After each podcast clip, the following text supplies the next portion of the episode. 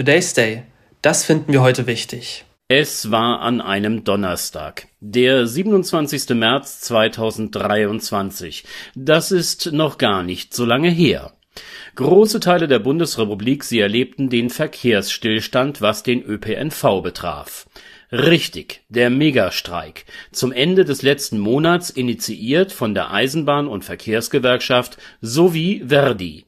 Seit diesem Ereignis ist es den Tarifparteien ganz offenbar nicht gelungen, die Forderungen der einen und die Angebote der anderen Seite in Einklang zu bringen. Heute, Freitag, 21. April 2023. Seit drei Uhr in der Früh und noch bis elf Uhr streiken Mitglieder der Eisenbahn- und Verkehrsgesellschaft erneut die Deutsche Bahn wird ihren Fernverkehr bis 13 Uhr einstellen, ihn eventuell dann wieder sukzessive aufnehmen können. Auch der Regional und Nahverkehr wird pausieren müssen, kann allerdings früher wieder fortgesetzt werden. Mit Störungen ist allerdings bis in den Nachmittag zu rechnen. Zudem werden die Flughäfen Düsseldorf, Hamburg und Köln-Bonn von Verdi bestreikt werden Hamburg war schon gestern vollständig geschlossen, insgesamt entfallen heute und morgen zahlreiche Abflüge. Köln-Bonn und Düsseldorf melden Teilausfälle. Für circa 80.000 bis 100.000 Menschen in Summe bedeutet dies Umplanen. Grund des Ausstands Arbeitgeber und Arbeitnehmervertreter sind sich nicht einig über Zeitzuschläge und die Bezahlung der Überstunden von MitarbeiterInnen im Luftsicherheitsbereich an den Airports. Etwas weiter sind die Tarifverhandlungen im öffentlichen Dienst gediehen. Hier liegt bereits ein Schlichtungsergebnis vor.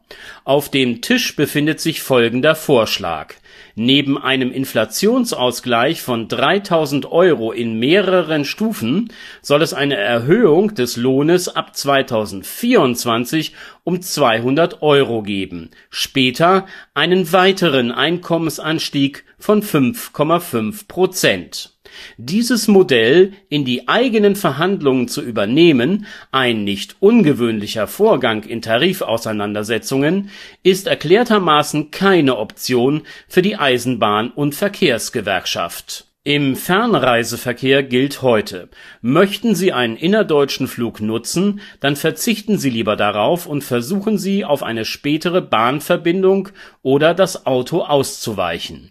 Die am Freitag ohnehin vollen Fernreisezüge werden am Nachmittag, wenn sie denn überhaupt aus den Depots rollen, aufgrund der zu erwartenden Überfüllung nur ächzend vorankommen bei Flügen ins Ausland ist zu prüfen, ob es an den anderen deutschen Flughäfen alternative Reisemöglichkeiten gibt, gegebenenfalls lohnt sich auch der Blick in benachbarte Länder. Pendler und Kurzreisende, die mit Regional S-Bahn und auch Bussen unterwegs sein wollten, sollten sich rechtzeitig Ersatz suchen Hilfreich ist es auf jeden Fall, sich so früh wie möglich zu informieren.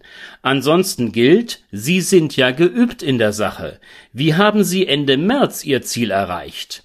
Die Streikvorwarnung, sie war damals sehr rechtzeitig erfolgt und man hatte den Eindruck, dass die Arbeitsniederlegung ein wenig ins Leere verlief, was wohl auch der Einrichtung des pandemieerprobten Homeoffice zu verdanken ist zu hoffen bleibt nur, dass man sich bei den nun wieder beginnenden Verhandlungen inhaltlich aneinander annähert.